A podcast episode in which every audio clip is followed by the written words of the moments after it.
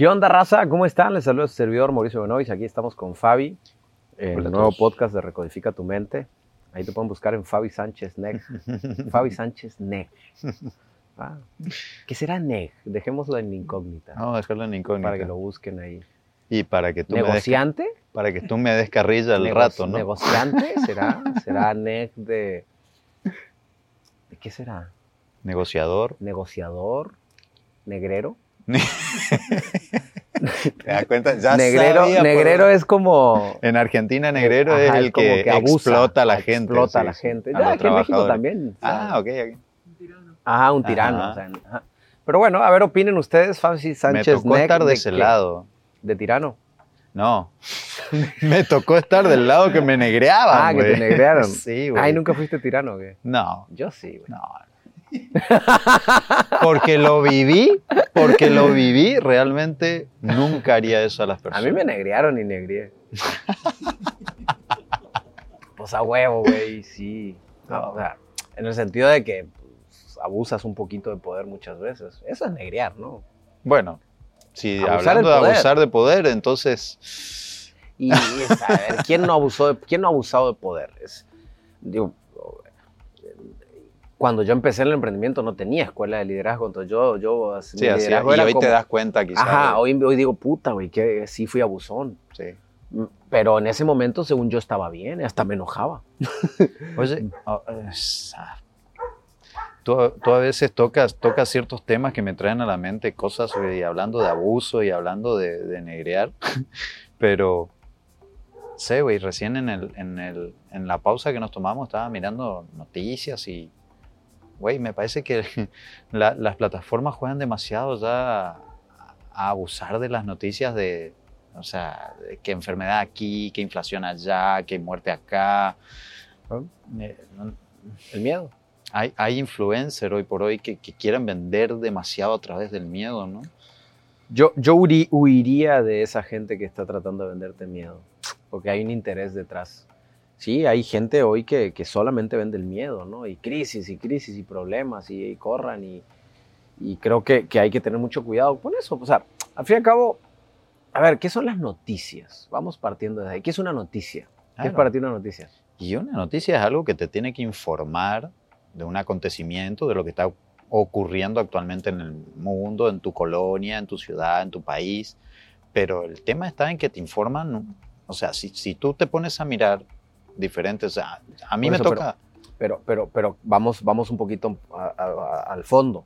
¿Ok? ¿Cómo se informa? ¿Cómo se informa? pues, transmitiendo un contenido, Con la lingüística. claro. ¿Y cómo hacemos que la lingüística no venga cargada de juicios y de intereses? O sea, no hay manera. Y esto inició de los poetas. O sea, los poetas, cuando no había escuelas, los Ajá. poetas o los filósofos eran los que enseñaban eh, a los niños, los sentaban y les explicaban qué era la luna. Y les explicaban qué era la Según- luna según su juicio- su según, juicio. sí, su juicio y, y su interpretación. Entonces, les estaban mintiendo, no, porque ellos creían que eso era la luna, no era una mentira. Entonces, vol- volvemos al punto hoy. ¿Qué noticias? ¿Qué es una noticia? Un acto lingüístico cargado de juicios Y de intereses. Si yo trabajo en un canal de televisión y tú lo harías igual, güey, o si Sí, me dices sí, que no, sí, te, si creo. vende, si A ver, vende más Si la... este canal estuviera patrocinado por el gobierno del estado y nos, nos da 200 mil dólares mensuales, ¿va? ¿Qué pasaría? Escuchen la... ¿Qué pasaría?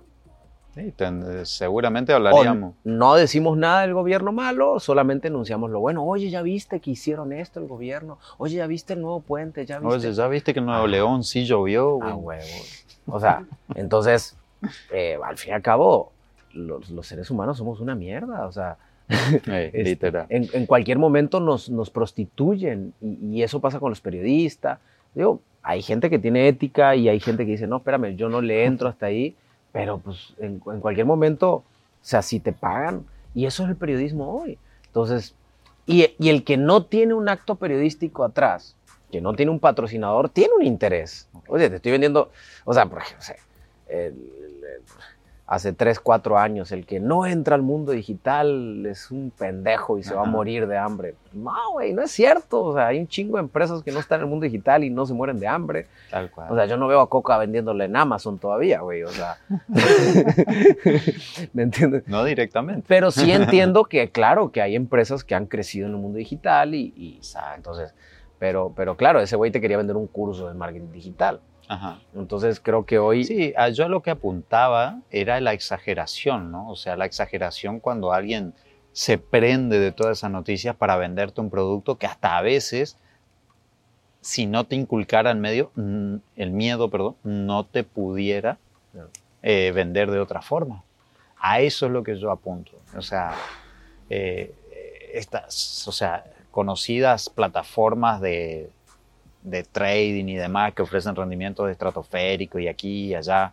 O sea, que, que, tiene que estar aquí adentro porque es la nueva tendencia. Y fíjate que los otros mercados se están desmoronando y que la, guerra y que la El de la bolsa dice que Forex es una mierda, la Forex dice que las criptos es una mierda, las criptos dicen que las NFT. O sea, entonces al fin y al cabo ellos son la única. Pero bueno, vuelvo al punto. ¿Qué, qué, qué tenemos que aprender de todo esto? Es que cada comunicador tiene una intención oculta. ¿Ok?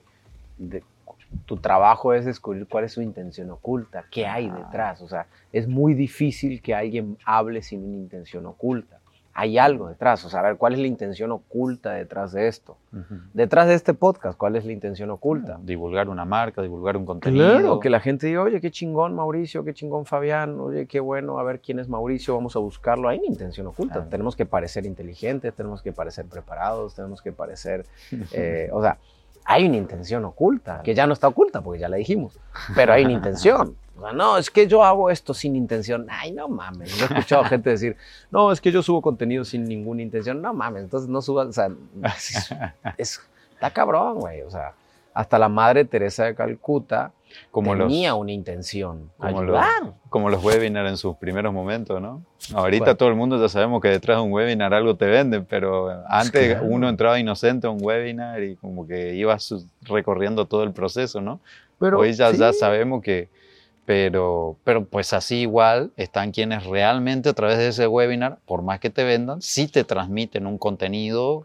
Pero eh, eh, ahí está complicado porque ayer, ayer, ayer, antes de ayer hacía un live y una persona, Martín, me acuerdo su nombre, todavía puso em, de que eh, siempre lo mismo, terminas vendiendo. Pues sí, güey, o sea, soy un canal de ventas, güey. O sea, mi marca personal es de ventas, o sea, te tengo que vender algo, o sea, de eso vivo. Pero, pero ¿cuál es el problema? Es como que pases por afuera del, no sé, del Walmart y, te enojes con el Walmart porque ponen carteles de oferta de los huevos, güey. No, pusiste ofertas, güey, pusiste, pues sí, cabrón. O porque te enojes con la televisión porque te pasa publicidad, güey. Te pasa publicidad, güey, o sea, no mames, vivimos en un sistema capitalista y, y, ya, o sea, y, y el desarrollo del contenido es, oye, te doy un contenido, te regalo algo, tiene valor, eso que te regalo tiene valor, aprovechalo, güey, no quieres comprar, no compres, pero, pero creo que hay gente que está como, no entiende el sistema y obviamente pues la gente que no entiende el sistema pues no tiene dinero, o sea,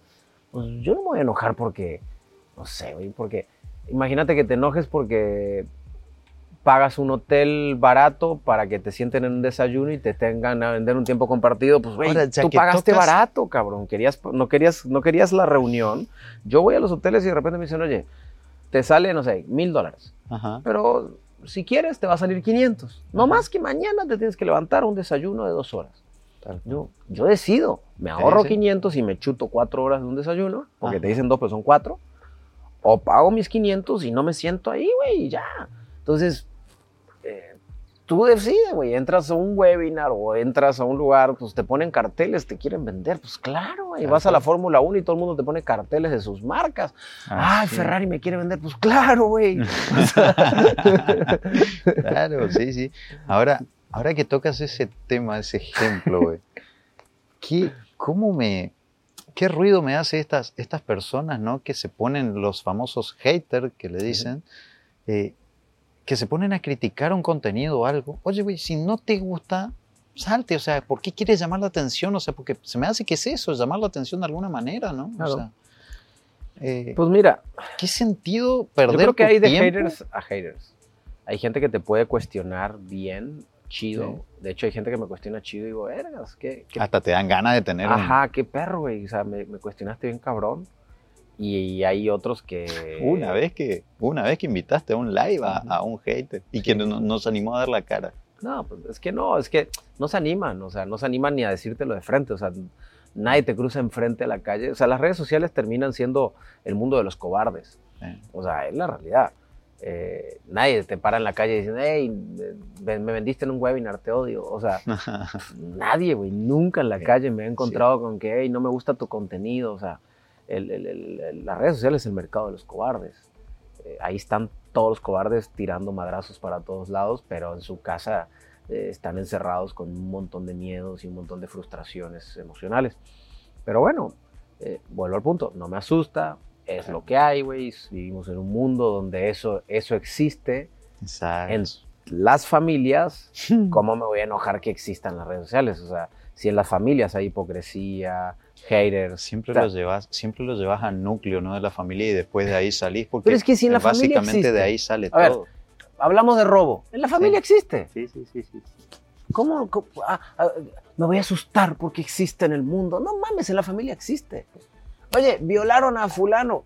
Oye, en las familias existe.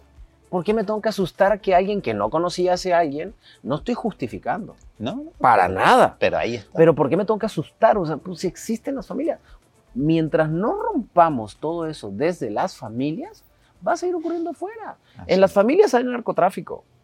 O sea, en la familia hay violencia, hay robos, hay mentira, hay hipocresía, hay haters.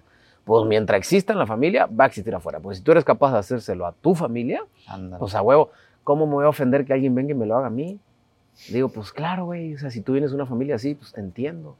Trato de ayudar en el sentido de, bueno, vamos a desarrollar mejores familias, vamos a desarrollar Sí, con tu fundación. Con la fundación, todo, o sea, con- con la el educación, contenido que con la estás brindando gratuito y demás. O sea, pero, pero al fin y al cabo, no me, no, me, no me desespera ni me frustra porque lo miro y digo, pues lo entiendo. Claro. O sea, lo entiendo. Es el mundo en el que vivimos. Creo que la gente no quiere ver la verdad de donde vivimos. Yo cuando hablo de la familia, la gente eh, se enoja y se frustra y dice, espérame Mauricio, ¿por qué eres tan duro? O sea, y digo, las familias terminan siendo a veces lo peor. Porque en la familia existe todo eso. Tal cual. Ojo, no todas. En su mayoría, pero no todas. ¿va? Entonces, si alguien dice, no, mi familia no, pues qué chingón, te felicito, y qué, qué milagro, y que replíquenlo, enséñenlo, porque necesitamos más familia donde no haya violencia, donde no haya mentiras, donde no haya hipocresía, donde no haya haters, donde no haya, o sea, donde no haya envidias. Uf, la envidia, güey. ¿Qué, qué tema? La envidia en la familia. Eh, eh, todo ocurre, Eh, ocurre en la familia. Ahí cual. empieza. Ahí empieza. Entonces, ¿dónde empieza el desorden? Ahí. Eh, ¿De quién es la responsabilidad de todos los problemas que hay? Bueno, ¿no? El gobierno, la educación, la familia, o sea, todos somos responsables. Nos tenemos que agregar todos ahí. No, no se trata de decir, ah, nomás es el gobierno porque no Sí, educa. no. No. Todos somos responsables, tanto las familias como los gobiernos. Yo siempre digo que en la fundación enseñamos eh, cosas tan básicas como tu papá no tiene el derecho a tocarte. Te encuentras con mucho de eso. Me has O sea, comentado casos. no tiene el derecho a tocarte. Y los niños dicen, ¿cómo? No. Son tus partes íntimas. Tu papá no tiene el derecho de tocarte. O sea, y tú dices, güey, no mames. O sea, eso le tienes que enseñar. Sí, hay, hay lugares donde eso tenemos que enseñar. O sea, Qué fuerte. este, pero bueno, ahí es donde ahí, yo creo que mientras más emprendedores haya, eh, yo creo que los, los emprendedores en algún punto nos podemos- Emprendedores éticos, nos con podemos transformar en benefactores sociales, o sea, Ujú. compartir parte de la riqueza en fundaciones o en ciertos eh, modelos eh, educativos o, o trascender y enseñar eh, hacia allá para que, para que cambie, porque al fin y al cabo de- de- llega un punto donde dices, bueno, ¿de qué se trata? O sea, le tengo que dejar a mis hijos un mundo mejor. Claro. Sí, le puedo dejar dinero, pero pues si no pueden salir porque lo van a secuestrar, Claro. Sí, sí, sí. No, lo van a secuestrar, lo van a matar, no va a hacer a cruzada, etcétera, etcétera. Claro, o etcétera. sea, O sea, entonces no va a poder conseguir una pareja porque todas las familias o sea, van a querer aprovecharse. O sea, entonces digo, pues no, pues trato de decir, bueno, le quiero dejar capital, pero lo que le tengo que dejar es un mundo mejor, al fin y al cabo. Sí, sí, sí, totalmente. Le tengo que dejar un poquito más ordenado el proceso. Y ahora sería, también suena muy egocéntrico, ah, vas a cambiar el mundo. No, yo no voy a cambiar el mundo, pero hay mucha gente que, que, intentamos hacer esfuerzos. Sí, sí, sí, sí, tu área, por lo menos la, la oportunidad que, que, la vida hoy te puso. Pues mira, con la fundación son 4 o 5 mil niños al año que ayudamos. Tal cual. Ahorita, ¿no? Y vamos creciendo. Bueno, yo pongo mi granito de arena. Sí. De esos niños, a lo mejor uno no es violador, no es asesino, no, no, no mata a nadie en su vida y a lo mejor se hace bueno. Uno o mil, no sé. Ojalá que mil. Pero a lo mejor es un uno menos en el mundo, un, un, malandro menos en el mundo porque alguien se tomó el tiempo de meterle dinero a una fundación, de mandar psicólogos y coaches a las escuelas y decirle, oye, ¿cómo te sientes? Oye, te apoyo. Oye, tu papá no te puede tocar. Oye, matar no es bueno. Eh, o sea, se siembra la semillita y a largo plazo, por lo menos, oye, a mí alguien me dijo que esto no estaba bien el día de mañana. No, hay gente que le hace clic y le hace clic. Tenemos casos, la fundación tiene 10 años, yo soy cofundador, pero tenemos casos de gente de la fundación, niños que fueron, estuvieron parte de la fundación, que hoy ya tienen 23, 24 años y son chavos buenos, trabajadores. Eh, algunos estudiaron en la universidad, otros no estudiaron porque no tenían posibilidades económicas, pero, pero trabajan bien, son gente decente. Tenemos de todo. De todo. Tenemos de todo. Pero, pero sí hemos logrado casos de éxitos increíbles. Ahora, fíjate que con ese tema de, bueno... Se llama Monstritos AC, si la quieren ir a buscar en Instagram, Monstritos AC. Monstritos AC. Y si quieren donar, pues échenle ahí el Sí, pues a huevo. Tienen, tienen que echarle ahí, tienen que echarle porque pues la verdad pues yo creo que es, Se, se, se, ayuda a familias, se ayuda al núcleo, que justamente lo que tú decías al, inicio, desde la familia sale, ¿no es cierto?, todo. Y pues si, de la familia está saliendo violencia, envidia, eh, rencores, o sea, híjole, eh, la mejor manera de ayudar pues es ahí, con lo mínimo que tú ayudes, pues eh, eh, sin falta, o sea, va a ser muy bien recibido. Yo creo que es un acto, obviamente, muy personal. Yo me he encontrado con esto de la fundación sorprendido de amigos que sé que tienen la posibilidad que no ayudaron. ¿Qué te lleva a la fundación, Mau? Yo creo que hace mucho, hace mucho tenía ganas de hacerlo. Yo siempre he aportado, siempre he entendido el concepto de dar. Y desde entrada, desde que me empecé a educar en el tema emocional, entendí que mientras más desapegado seas del dinero, más dinero atraes. Y mientras más te atrevas a soltarlo, más puede llegar. Entonces, entendiendo ese concepto, lo que hice fue desde, desde hace muchos años empezar a donar a diversas fundaciones. Desde lo poquito que podía en su momento, mil pesos, 500 pesos, 300 pesos. Eh, tengo siete, ocho años me descuentan de mi tarjeta de crédito, ¿cómo se llama? UNICEF, no sé cuánto. no es mucho, tres mil pesos, no, mil pesos al mes, mil quinientos pesos al mes, ni sé cuánto me descuentan. Pero siempre como que, pues, tengo que dar, güey, o sea, tengo que dar, tengo que dar sin esperar nada a cambio, o sea, no tengo que esperar que me hablen, ni que me festejen, ni que me manden un regalo, no, tengo que dar. Porque parte de mi responsabilidad moral, ética. Y aparte es tu forma de, porque seguro que va a haber algún comentario por ahí, oye, pero hace como cuando nada que ver una cosa con la otra, pero lo que pasó con el auto, ¿no? ¿Te, acordás del ejemplo de Misa, que por qué no lo regalaste? Porque, porque es tu forma de ayudar, es tu forma de...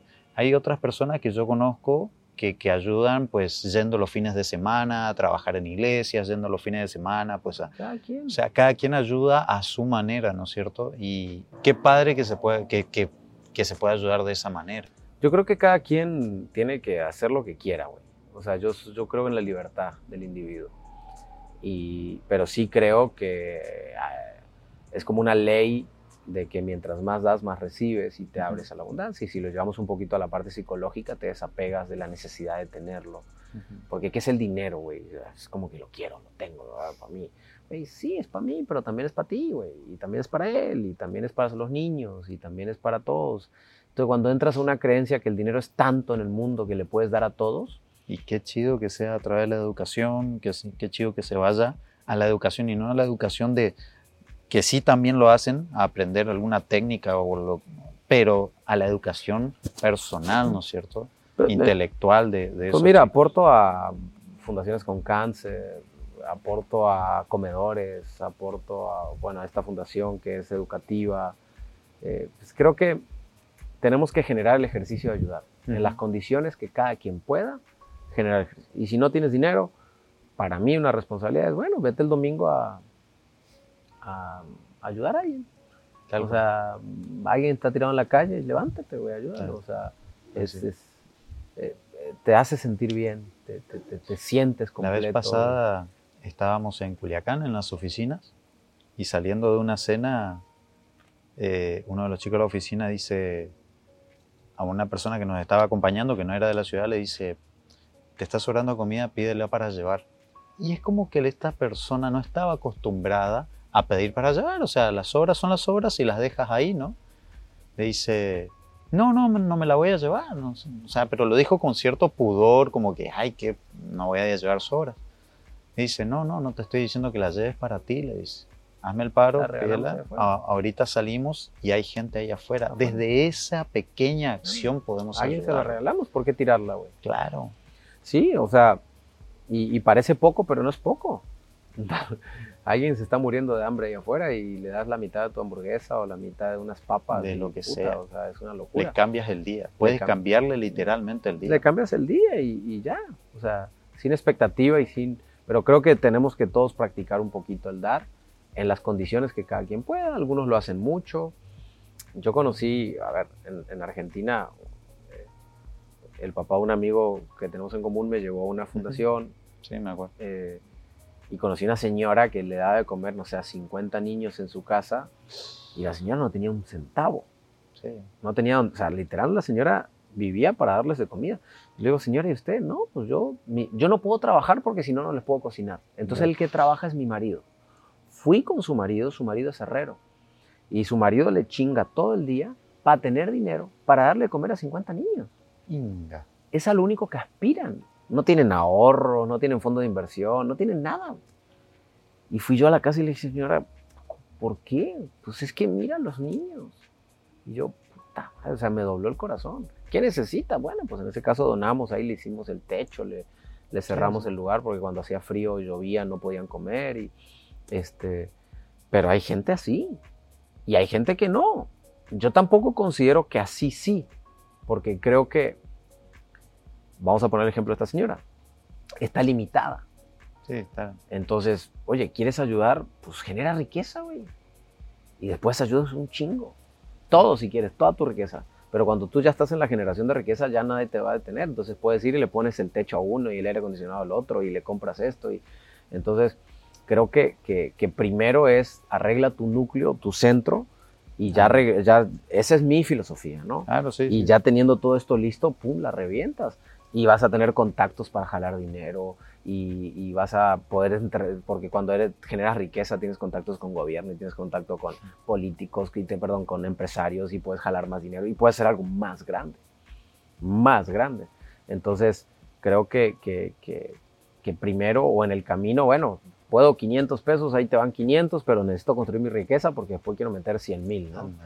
O sea, es como, esa es mi filosofía. Es lo que yo trato de... Pues lo que ayudar, ayudar al, al, prójimo a través de lo, lo, que uno genera, ¿no es cierto? Siempre y cuando teniendo en cuenta que primero es tu núcleo. Sí, para aunque poder... es admirable lo que hace esta señora. Yo no sería, no sé si sería capaz de hacerlo. Sí, no, hay, hay gente... yo, definitivamente no. O sea, ese nivel de, de matar todas mis aspiraciones personales solamente para vivir por el otro, pues, chingón. Pero ojo, de repente van a decir, ah, qué buena persona sí, pero tampoco podemos caer en ese, es que de repente caemos en el misticismo de que, ah, el que da todo es mejor persona. No, güey. A ver, esta señora ayuda a 40 y Carlos Slim, a ver, nosotros ayudamos a 5 mil. Sí, sí. ¿Quién es mejor persona? Pero no se tiene que, no se tiene que medir, tiene que medir así. Ni a la señora por más porque da todo, ni a Carlos Slim porque de repente dicen, no, pues Carlos Slim, si con todo el dinero que roba y tiene, pues güey, o sea, pudiera no donar, güey. Tal cual. Pudiera no tener fundaciones. O sea, pudiera no tenerlas y las tiene. Punto. O sea, hay, hay, hay gente rica que no tiene fundaciones y no da nada. Entonces, eh, yo, yo me he sorprendido de la cantidad de empresarios que hay con fundaciones. Que, hay, que están apoyando a, a estas. Muchísimos, Wow. muchísimos. De hecho, hay estadísticas que dicen que eh, la mayoría de las fundaciones en México tienen que ver con la iniciativa privada, este, más que con, con las Sí, que más vienen que- con, con las de gobierno, eh, pero es muchísimo la cantidad. Y sí, yo sé, van a salir, sí, pero lo hacen para lavar, para, para lavar dinero.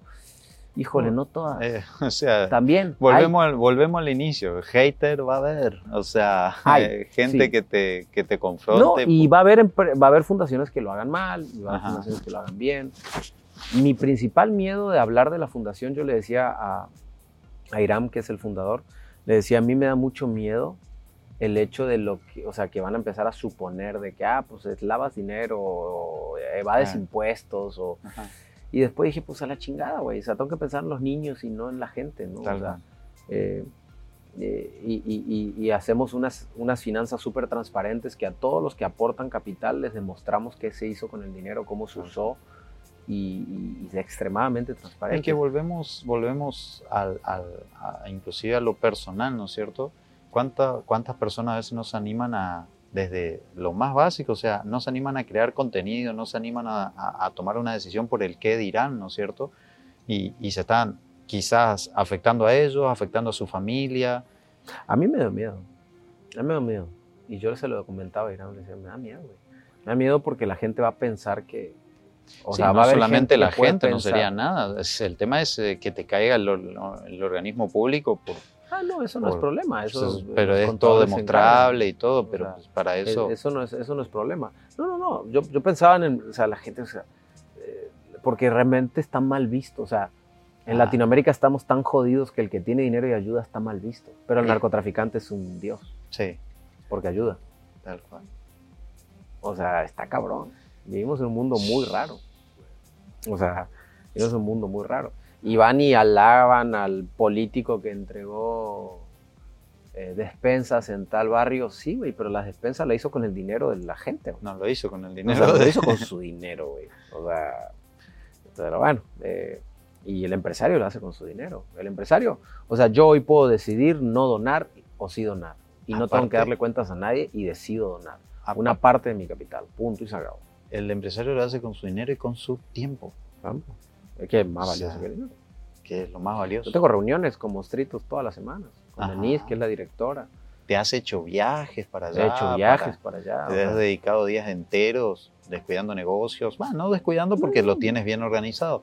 Y quisiera Pero- dedicarle más. Y le digo a Denise, el otro día le dije a Denise, no me sueltes, o sea, porque mis tiempos son limitados, pero no me sueltes. Esto es un proyecto que quiero yo darle más fuerte y ya tengo la ambición de que podamos llegar a 100 mil niños en algún momento. Había algo- Educamos a 40, a 4 mil, 5 mil niños. Había algo por ahí, creo que en algún momento me comentaste que cuando tengas la universidad ya, porque pues te está lanzando tu universidad también próximamente, eh, como que ibas a hacer una, una unión ahí, ¿no? una estrategia entre Monstruitos, la universidad, Sí, estamos, estamos uniendo todo, eh, Mostritos, la MB, la, la capacitación todo- en todo- general. toda la educación en un sistema para llevar a la gente.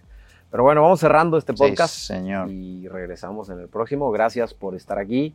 Sigan Spotify e Instagram, déjenme las preguntas o temas en Instagram que tocamos. Y la duda de hoy es Fabi Sánchez Neg. ¿Por qué? ¿Por qué? Síganlo en Instagram. Bye.